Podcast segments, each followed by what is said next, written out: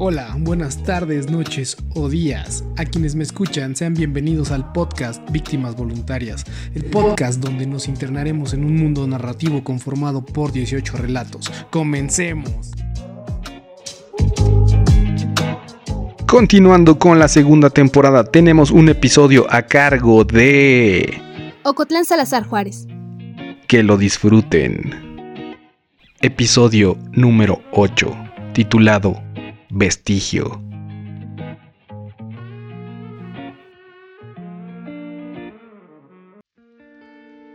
¿Para qué me creo? ¿Cómo era su vida antes de mi llegada? ¿En verdad hubo un tiempo en el que ambos me desearon? Ahora, que ella me ha confinado a una esquina polvosa, me lo pregunto del diario. Dice que estoy maldita, que mi llegada los separó, que me odia. Me lo grita casi a diario. Ebri sobre lo ha hecho desde que Vladimir se fue. Me ve como un objeto maligno que él creó para su propio placer. Aún así, me tiene a su alcance. No entiendo por qué me conserva si tanto me aborrece. ¿Acaso me utiliza para hacerlo sufrir? Bianca siempre me deseó, así que cuando le tuvo la confianza necesaria, se lo contó a Vladimir. Él también quería tenerme desde hace tiempo, pero los tabús, los prejuicios o el que pensarían de él sus parejas anteriores siempre lo detuvieron. Ninguno de los dos se lo confesó jamás a nadie. La coincidencia los sorprendió. Por ello acordaron conseguirme. Mi llegada sería un vínculo más entre ellos. Ambos se emocionaron. Cuando salían, a veces veían algunos, pero no los convencía el tamaño, el color, la calidad o el relleno. Siempre había algún impedimento. Buscaron en internet, aunque los tiempos de entrega, las fotografías, dudas, desconfianzas, precios e inconvenientes futuros siempre los desanimaban. Entonces Vladimir decidió fabricarme con sus propias manos. Sus conocimientos básicos de carpintería, junto con sus cualidades natas para usar herramientas, su creatividad y perseverancia, serían suficientes para materializarme. Además, no creía que fuera muy complejo construirme, así que lo intentaría. Yo sería su regalo para Bianca. El proceso no lo recuerdo, como casi nadie tiene presente su propia creación. Solo sé que Vladimir fue quien me materializó y detalló hasta el cansancio. Eligió los materiales, una hoja de triple de 2 metros de largo por 1,80 de ancho, con 8 milímetros de grosor, maderos de 40 centímetros de largo, con 5 de ancho. Usó las herramientas adecuadas, caladora para mi silueta, taladro y tornillos para fijar los travesaños, broche y pegamento de contacto para fijar el grueso hule espuma de 10 centímetros de grueso y de una extensión de 1,80 metro con 40 de ancho utilizados para formar un extenso cojín. Por último, compró una engrapadora para madera y tela conocida como tacto piel de color azul marino. Con ella cubrió el hule espuma y me tapizó con esa tela que parece piel, llamada tacto piel. Al armarme, muchas veces Vladimir se equivocó. Mis medidas no coincidían o algún elemento faltaba. En el primer intento, mi lado derecho no era idéntico al siniestro. Delineó mis curvas cinco veces. Aprendió a utilizar con mayor destreza la caladora. Desistió un par de ocasiones. Investigó en internet cómo tapizar. Se golpeó, maldijo, sudó al atornillar y maniobrar para formar mi contorno. Me imaginó incontables veces tal y como soy ahora. Una tarde, cuando había terminado de delinear y cortar mi silueta de la hoja de triple, la cuchilla de la caladora cortó la palma de su mano derecha. Vladimir sangró sobre mí. Y aunque su dolor me afectó, saborear su tibia y dulce sangre me encantó. Al pasar unos días del incidente, me decía chiquita, linda, cariño. Pero el que más me gustaba era Feri. Creo que tras haber compartido su sangre conmigo, fui bautizada. Él se encariñó con su creación. Ansioso, deseaba terminarme lo antes posible, porque en cuanto estuviera lista, yo los ayudaría. Sería una vasora de sus madrugadas, extenuaría las horas de la noche en pro de su amor. Ese era el objetivo de él al construirme. Me necesitaban. Su relación no estaba bien. No obstante, para Bianca, los embates de su inseguridad, las dudas, su desconfianza y una supuesta obsesión de su pareja por confeccionarme la perturbaron. De un momento a otro sintió la falta de atención de su novio. Según Bianca, él solo pensaba en mí, en que debía terminarme, corregir mis errores, modificarme, perfeccionarme, porque desde que llegaba él al departamento se encerraba en mi habitación con sus materiales y herramientas para trabajar.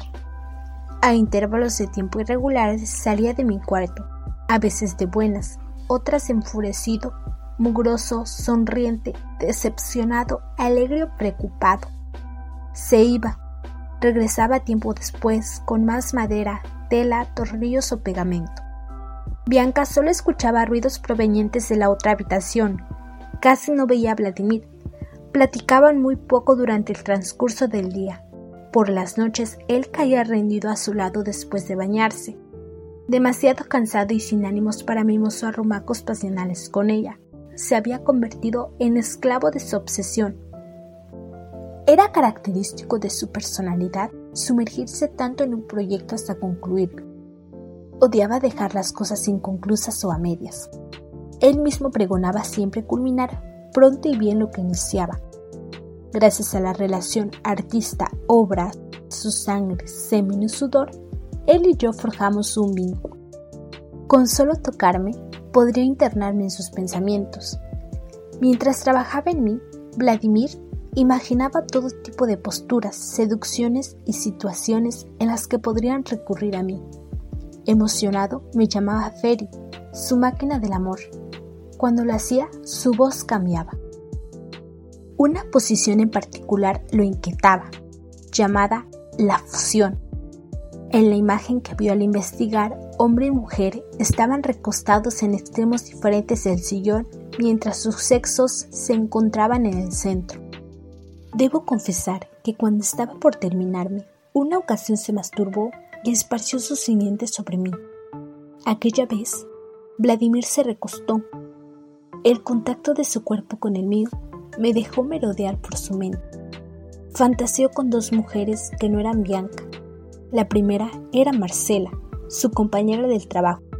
Practicaban la posición nombrada atrapada. Ella de espaldas recostada sobre él. La otra fue con Alexa, su cuñada, con ella se imaginó realizando la yegua. Vladimir estaba sentado en mi centro, mientras ella se posaba sobre él de espaldas. En todos los escenarios me fundía con ambos en una cadenciosa y deleitable danza noctámbula.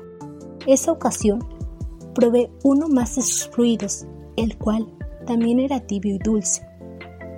Algunas veces, al llamarme Ferry, cuando me tocaba, Veía la imagen de una hermosa mujer de piel blanca, ojos de color café y una llave de sol tatuada en su cuello. Aunque así como parecía, Vladimir se imponía a borrarla de inmediato. Lo hacía como si su recuerdo lo inquietara o dañara. Mi proceso de construcción tardó dos semanas. Durante ese lapso de tiempo, las noches se tornaron extrañas para él. Al principio, en cuanto su cuerpo tocaba el colchón, caía en un profundo sueño. Pero, a las tres de la mañana, sentía cómo los viejos resortes rechazaban su cuerpo, lo repelían, incrustándose en su espalda, costillas, piernas, cuello. Fastidiado, cambiaba de posición, se destapaba, trataba de acomodarse donde no lo atacaran esos molestos metales. Sin embargo, todos los resquicios de la cama estaban en contra suya. Bianca ni se inmutaba porque no percibía nada. Dormía y soñaba tranquila, mientras sus ocultos e invencibles custodios atacaban por todos los flancos posibles a su novio. A la semana de iniciada mi elaboración, Vladimir ya no lograba conciliar siquiera unas horas de sueño en ese colchón. Las noches le eran insoportables. No resistía más estar en aquel amasijo de alambres retorcidos que le habían declarado aquella nocturna guerra. Imposible dormir al lado de Bianca mientras ellas custodiaran su cuerpo. Era como si esos malditos espirales también le reclamaran que si tanto me adoraba, ¿por qué no dormía conmigo y los dejaba en paz? Harto, adolorido del cuerpo, cansado, se levantaba mientras ella dormía y se refugiaba en mí para conciliar unas cuantas horas de sueño. Las primeras dos ocasiones en las que Bianca despertó solo en la cama, llamó a Vladimir, se levantó, lo buscó en el departamento. Al pasar el tiempo y descartar posibilidades, el baño, la cocina, la sala, intuyó dónde lo encontraría, en mi habitación, dormido sobre mí. En cuanto nos vio juntos, no pude esconder sus celos, molestia e indignación. No era posible, hasta en las noches le robaba al novio. Para ella, yo solo era un pretexto. Él buscaba privacidad para mensajearse con la otra, la mujer de las fotografías, la del extraño lunar en su cuello. Sin que Bianca o Vladimir lo confesaran, en las dos habitaciones se libraban batallas diferentes, una destinada a la creación en pro del amor y la otra al destierro gracias a la desconfianza. En ambas, Vladimir era el afectado. En la de Bianca deseaban expulsarlo por unos injustificados celos, mientras que en la otra, la mía, su presencia era vital. Casi a punto de terminarme, una tarde al regresar del trabajo, Vladimir no entró en mi habitación. Dejó pendiente mis últimos arreglos para conversar con Bianca. Ya no podía dormir más sobre mí. Aunque mi hula espuma era cómodo, mis proporciones no lo eran para dormir, necesitaba espacio. Era forzoso cambiar el colchón, él compraría otro, no importaba el precio, le urgía descansar. Ya no podía dormir más sobre mí. Y si lo había hecho las noches pasadas, había sido porque los resortes se empecinaban en empujarlo e incomodarlo, enterrándosele en todo el cuerpo. Días antes, los perversos espirales lo dejaban dormir hasta las 3 de la mañana, pero ahora no. Era como si estuvieran a la expectativa de su presencia y de la hora. ¿Acaso ella no la molestaban? Bianca se sorprendió al escucharlo porque no la había notado. Dormía bien, los resortes no la perturbaban para nada. Aunque si eso era lo único que amenazaba la comodidad de Vladimir, ella no tenía ningún problema con cambiar el colchón. Así, sin mayores explicaciones o impedimentos, acordaron comprar uno nuevo esa misma tarde. Ella también lo extrañaba en la cama. Tiempo después, ambos salieron de casa. Unas horas más tarde, llegaron. No venían solos. Entraron dos hombres cargando el colchón nuevo. Minutos después de su llegada, salieron del cuarto y se llevaron el viejo. Eso significaba que de nuevo dormiría sola. Vladimir no compartiría más sueños conmigo. Aquella madrugada los escuché amarse. Supuse que aquel sería su ritual al usar por primera vez algún mueble. Yo debería esperar mi turno, puesto que aún no estaba terminada. Pasaron dos días más. Ese viernes, a las nueve de la noche, Vladimir colocó la última grapa en mí. Estaba lista. Había terminado. Su sofá y nueva cómplice erótica un mueble del amor que debería inyectarle una dosis extra de pasión y ampliar el placer de su relación. Como si fuera niño con juguete nuevo, Vladimir fue corriendo por Bianca, quería presumirme. Deseaba que ella me viera, estaba orgulloso de mí, pero al verme, Bianca lo hizo con desprecio e intentó esconder tras una media sonrisa su desagrado. Vladimir no lo notó, y tuvo casi que obligarla a probarme, a sentarse y recostarse sobre mí. Sentí su rechazo recorriendo su cuerpo e internándose en su piel.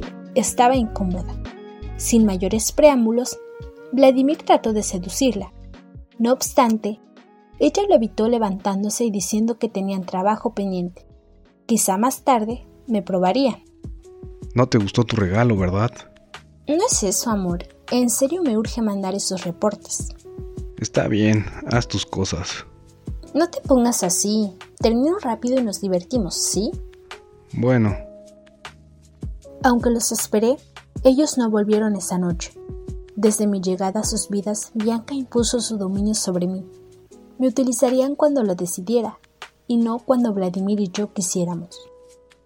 Ella prefería aquel mudo colchón que probarme. En la madrugada los escuché otra vez recorrer su cama. A la mañana siguiente Todo transcurrió normal. Conforme las horas pasaban, supuse que sería otro día común. En la tarde Vladimir estuvo más horas leyendo en mi regazo. Luego se despidió de mí y se fue a su cuarto. Justo a las 12 de la noche, ambos entraron semidesnudos en mi habitación. Mientras se besaban, se sentaron sobre mí, se desnudaron por completo. Estaban por regalarme nuestro primer baile juntos, pero Bianca le dijo a Vladimir que mi tela se adhería a su piel, iría por una sábana para cubrirme.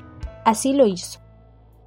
Gracias a ello, durante nuestra primera noche juntos, Bianca no me dejó verlos sin tocarlos. Solo sentí el peso de sus cuerpos recorriéndome mientras escuchaba sus gemidos. No pude acariciarlos ni observarlos. Me fue imposible adentrarme en los pensamientos de ambos. Minutos después, volvieron a su cuarto, a dormir sobre aquel silente insomne colchón. A él lo conocía demasiado, a mi criador. Su piel me era tan familiar. Había probado sus fluidos, conocía sus fantasías.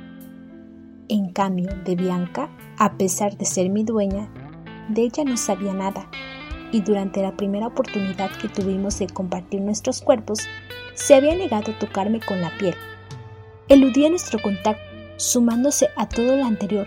Vladimir evitaba llamarme cariño, bebé o Fer frente a ella. Cuando Vladimir no estaba en casa, Bianca me evadía. Si entraba en mi habitación, me castigaba con su indiferencia. Limpiaba los pisos a mi alrededor, barría y trapeaba, rodeándome o de plano me empujaba con el palo de la escoba para sacar la tierra acumulada debajo de mí. Eso sí, siempre que tenía la oportunidad, me aventaba encima todo lo que encontrara mal acomodado, ropa, toallas, trapos, cobijas, como si deseara ocultarme para no verme más. A pesar de ser suya, Bianca me evitaba. Sin embargo, para Vladimir me convertí en su lugar favorito en el departamento. En cuanto llegaba, entraba en mi habitación, cariñoso me saludaba, me acariciaba, se recostaba sobre mí, me decía que había extrañado mi cuerpo. Luego leía, enviaba mensajes, descansaba o se relajaba estando sobre mí. Una tarde quiso pasarme a su habitación para ver la televisión. ¿Es en serio? ¿Te la pasas en ese sillón y ahora lo quieres meter al cuarto? Yo no tengo la culpa de que no te haya gustado. A mí sí, y mucho. No, no es que no me guste, es que, no sé, tiene algo que me incomoda y me pone nerviosa. Ay, por favor, Bianca, es absurdo lo que estás diciendo. Por eso no te lo quería decir, sabía que me tirarías a loca. Si no la quieres aquí está bien, ahorita la saco. ¿La saco? Sí, la saco. ¿Qué tiene? Me gusta pensar que es una ella donde, como dices, me la paso todo el día y no un él. No le veo el problema. ¿Cómo que no le ves el problema? Piensas en un mueble como si fuera una mujer, solo te falta ponerle nombre y quién sabe si no andas pensando en otras mujeres de carne y hueso estando sobre tu sillón del amor. Ya salió el peine. De nuevo andas pensando que te engaño. No me extrañaría que hasta por eso la hayas hecho. ¿En qué cabeza cabe? Tú y yo acordamos tener una, o uno, como sea. ¿No lo recuerdas? Sí, eso acordamos, pero desde que hiciste eso has cambiado mucho. Claro que no, y no sé. ¿De dónde sacas que hice el sillón para usarlo con otras?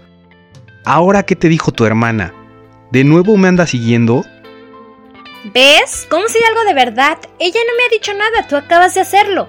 No me salgas con esas estupideces. La mencioné porque ella fue quien inició el problema contándote chismes y enviándote fotos. Ya te dije muchas veces que con Fernanda no pasó nada, solo es mi amiga. Sé que me lo has dicho millones de veces, pero no se me olvida que la viste sin decírmelo, y de no haber sido por Alexa no me lo hubieras dicho nunca. ¿Y cómo te lo iba a decir? Me la encontré en la plaza, nos tomamos un café. ¿Por qué lo mencionas otra vez? Pensé que ya lo había superado. De eso ya pasaron tres semanas y... y... ¿sabes qué? Piensa lo que quieras. Hasta llevas la cuenta de los días. Pues no, no lo he superado. Vete a la otra habitación y llévatela. Déjame sola. Aquella noche, Vladimir y yo dormimos juntos otra vez. Él bebió varios whiskies antes de quedarse dormido sobre mí. Mientras bebía, llamó a su hermano Carlos. A través de sus palabras supe su historia. ¿Quién es Fernanda? Es una chava muy linda, cantante de un grupo, de esos que animan eventos sociales. La conocí en una fiesta casera. Unos meses antes de salir con Bianca. Me la presentó Luis y desde que nos vimos hubo química. Sabes que no soy bueno ligando. Por eso ella tomó la iniciativa. Me invitó a bailar y antes de irnos de la fiesta me besó. Luego le dije que si quería la llevaba a su casa. Ella aceptó. De camino me confesó que deseaba estar conmigo. Para justificar su atrevimiento, me dijo que jamás había hecho eso antes. Ser tan aventada, pero en verdad yo le gustaba y no quería perder la oportunidad. Fuimos al motel. De camino, mientras conducía, no me la creía. Era demasiada buena suerte para ser verdad. En realidad, existía el sexo casual. En cuanto estuvimos solos en la habitación, pensé que algo raro pasaría. Fernanda me asaltaría, secuestraría, drogaría o golpearía, pero no. Pasó algo extraordinario e inesperado. Ferry así comencé a llamarla de cariño desde ese día, al estar a solas, ella puso una lista de sus canciones favoritas. Las llevaba en su celular. Las escuchamos durante el tiempo que estuvimos ahí, conociéndonos con el tacto, besándonos y haciendo el amor. Fernanda tiene cinco tatuajes, una llave de sol en el cuello, una flor de loto en medio de la espalda, un par de alas en el antebrazo izquierdo, en el derecho una libélula y en medio de los senos un atrapasueños. En aquella habitación tenían un sillón tántrico. Con ella fue la primera vez que usé uno. Gracias a él recorrí todo su cuerpo, saboré la historia de su piel, besando, mordiendo o lamiendo sus tatuajes. En la madrugada la fui a dejar a su casa. Intercambiamos números. Nos despedimos frente a la puerta de su depa, como dos amigos lo harían, de abrazo corto, no más de seis segundos, y beso en la mejilla. A la mañana siguiente le escribí para saludarla, pero nunca me contestó. La llamé un par de veces. Me enviaba directo a buzón. Un mes después de nuestra aventura musicalizada, supe, gracias a Luis, que Fernanda se había casado a la semana de haber estado conmigo. Fui su episodio de una noche y despedida de la soltería. Luego conocí a Bianca, comenzamos a salir, me olvidé de Fernanda, o eso creí. Hace tres semanas coincidí con ella de nuevo, literal. No creía volver a verla, de hecho, me sorprendió mucho encontrármela. Nos topamos de frente a la salida del supermercado de Plaza Diamante. Ambos sonreímos nerviosos. Habían pasado casi dos años desde lo nuestro. Vernos fue raro, pero lindo. Le pregunté si su esposo la esperaba en el estacionamiento o si la alcanzaría pronto.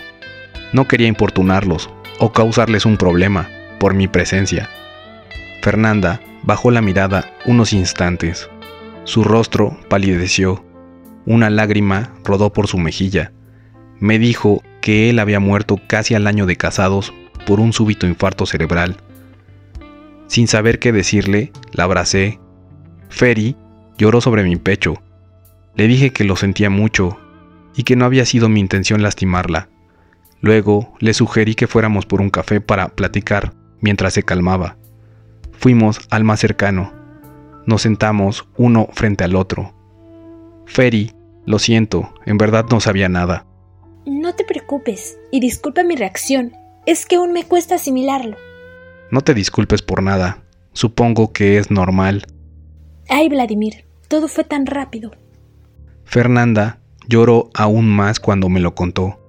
Estuve tan absorto en su relato del trágico día en el que su esposo cayó fulminado antes de subir al auto para irse a trabajar aquella mañana, que no vi nunca a Alexa paseando por la plaza con su novio. Mucho menos me di cuenta cuando nos tomó las cuatro fotografías. En la primera imagen aparezco limpiando las lágrimas de Fernanda con una servilleta. En la segunda, ella posa su rostro en mi mano derecha. En la tercera, me despido de Ferry, dándole un beso en la mejilla. Sin embargo, gracias a la perspectiva de la fotografía, parece que la beso en la boca. En la cuarta, estamos anotando nuestros números en el celular del otro, y apenas si se nota su tatuaje del cuello. Al llegar a casa, Bianca me esperaba enfurecida. Mostrándome las fotos, me exigió una explicación. Tranquilo, y sin mentir, Le dije lo que había ocurrido. Fernanda era una amiga que no veía desde hace dos o tres años. Nos encontramos por casualidad. La saludé. Luego me dijo que su esposo había muerto. Lo menos que podía hacer era invitarlo a un café. En las fotos solo limpié sus lágrimas. El beso no fue en la boca. Y sí, intercambiamos números. ¿Qué más quería saber? Ser cuestionado por mi actuar no me agradó para nada, porque no hice nada malo, aunque las supuestas pruebas demostraban lo contrario, o lo sugerían. Era mi palabra contra las evidencias fotográficas de su hermana. Después de calmarse, Bianca me dijo que lo aceptaría como un malentendido. Vaya magnanimidad la de mi jueza, aunque le costaba trabajo aceptarlo como una simple coincidencia. Desde ese día, nada volvió a ser lo mismo entre nosotros. Quisimos engañarnos, actuando a estar bien, a simular querernos aún, a fingir confiar en el otro, y, aunque estuvimos de acuerdo en conseguir un sillón tántrico, muy en el fondo, ambos sabíamos que era un acto desesperado para salvar lo nuestro. Desde ese día, un corrosivo coraje se expande por mi malsano ego herido. Culpo a su hermana Alexa por nuestra inminente separación. Todo gracias a una suposición suya, un malentendido surgido por la unión de muchas extrañas coincidencias. Un evento resumido en cuatro imágenes capturadas por ella. Eso bastó para sembrar la duda en Bianca. Aún así, me empeciné en construir mi sillón tántrico. Fue un acto desesperado, porque algo entre nosotros estaba deshecho, sin posibilidad de arreglo. Estando juntos, nos alejábamos cada vez más y más. El sexo dejó de importarle. Cuando lo hacíamos, parecía más una transacción o trámite entre nosotros, por ocupar nuestra respectiva parte del colchón, que un acto de amor o pasión. Ella lo hizo más notorio, y yo lo aborrecí. Bianca se internó en un estado de ausencia, y, aunque me lo negó, pude sentir su fastidio e indiferencia. Por ello dejé de buscarla en las madrugadas. No tenía caso obligarla a compartirme su cuerpo. Luego comenzaron los ataques de los malditos resortes. Así que decidí dormir en la otra habitación. Por un impulso de rabia, desquite o frustración, no sé. Le escribí a Fernanda. Coincidencia o destino, ella tampoco pudo dormir esa madrugada. Ambos estábamos en línea. Al principio fueron pláticas comunes, nada demasiado íntimo o personal, hasta que, en una de esas madrugadas, me confesó que no me respondió las llamadas ni los mensajes después de nuestra primera noche porque, a pesar de tenerme solo una madrugada, se había enamorado de mí y temía que, si nos volvíamos a ver o a platicar siquiera, ella sería capaz de cancelar su boda con Álvaro por un futuro incierto conmigo. Esta es la conversación. ¿Tú, en verdad lo hubieras hecho? Feri, la verdad no lo sé. En serio, me gustaste mucho. Eras perfecto para mí. ¿Tú, así que lo era? ¿Ya no lo soy? Feri. Ay, Vladimir, ¿qué cosas preguntas? Tú. ¿Qué tiene de malo? Solo quiero saber. Feri. Pues sí. Supongo que aún lo eres, pero debes tener novia o estar casado. Ese día ya ni te pregunté. Tú. La verdad sí tengo novia, pero últimamente no estamos bien. Feri. Ojalá las cosas se arreglen entre ustedes. Te dejo descansar. Ya es tarde. Tú. Vale, linda noche. Me sueñas. Penny. Ya me cansé de solo soñarte. Estaba claro que lo nuestro continuaba inconcluso. Fernanda lanzaba señales confusas, pero intuí una esperanza de algo más entre nosotros. Siquiera pensarlo no era justo para Bianca, así que compré el colchón y le regalé el sillón que ambos queríamos. Pensé que eso nos ayudaría, un aliciente para confiar de nuevo uno en el otro, para conocernos y desearnos otra vez. Pero no, ella no quiere ni acercarse a su sillón, ni a mí, ni esforzarse porque lo nuestro funcione. Se empeña en creer que le engaño o planeo hacerlo. Esa absurda insistencia suya me desquicia. Es desgastante vivir así, carnal. Luego Vladimir se despidió de Carlos, vació su vaso con whisky y se durmió sobre mí. Las tardes y noches tranquilas terminaron. Al día siguiente comenzaron los gritos, reclamos, burlas, portazos, lágrimas e insultos. Cinco días después, él se fue del departamento, desapareció sin siquiera despedirse. Nunca volvió.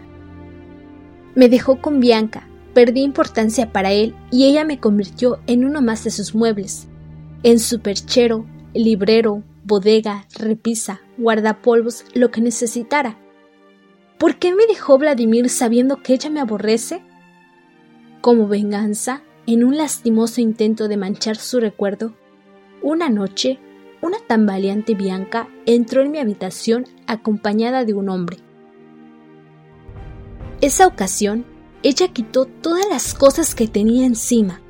Esta vez no cubrió mi cuerpo, me permitió tocar su piel, por primera vez mientras aquel desconocido la profanaba sobre mí sin descanso. A través de su piel y sus fluidos, supe que extrañaba a Vladimir. Lo necesitaba. Estaba devastada por haberlo alejado. Imaginaba que aquel dentro de ella era él, pero no pudo engañarse, porque su cuerpo, aliento, sudor, palabras y urgencias por someterla no eran las de Vladimir. Él se fue porque ella lo alejó. Esa era la realidad. Entonces, Bianca comenzó a llorar. Sus lágrimas fueron las únicas que he probado desde mi creación, saladas y amargas. Sin despedirse o preocuparse siquiera por su doliente conquista para un acostón, aquel desconocido, furioso, tomó su ropa, se vistió apresurado y se esfumó de la vida de Bianca, para siempre. En esos momentos a ella no le importó nada más que su dolor. Le dolía el corazón. Lloró mucho recostada sobre mí, sola, desnuda, herida por su fallida relación que se destruyó gracias a una duda. Luego se quedó dormida. Creí que habíamos hecho las paces aquella madrugada. No fue así. Unas semanas después, Bianca me vendió a uno de sus primos. Enrique, a diferencia suya, desde que me vio por primera vez durante una de sus visitas a una de las tantas borracheras de Bianca post ruptura con Vladimir, imaginó todo mi potencial para sacar pasiones y fantasías. Así que cuando fui suya, me llevó a un departamento destinado para el placer secreto, con sus amantes de planta o con sus conquistas casuales de casados infieles. Después de que mi creador me abandonó, mi dueña me vendió. Ahora Solo soy el mueble que usan otros para saciar sus ardores sexuales. Sobre mi piel han pasado tantos cuerpos que ya ni me esfuerzo por conocer sus pensamientos. He sido partícipe de fantasías perversas, repugnantes, sádicas, heterosexuales, sodomitas, lésbicas, todas ellas esclavas de la clandestinidad, sexo por sexo sobre el vestigio de lo que debía ser una máquina del amor llamada Feri. Fin. Y así es como concluimos el episodio del día de hoy. Se despiden de ustedes su narradora Ocotlán Salazar Juárez y Luis Alonso Ordóñez García. Recuerden, somos víctimas voluntarias de nuestro destino y de las oportunidades. Cambio y fuera.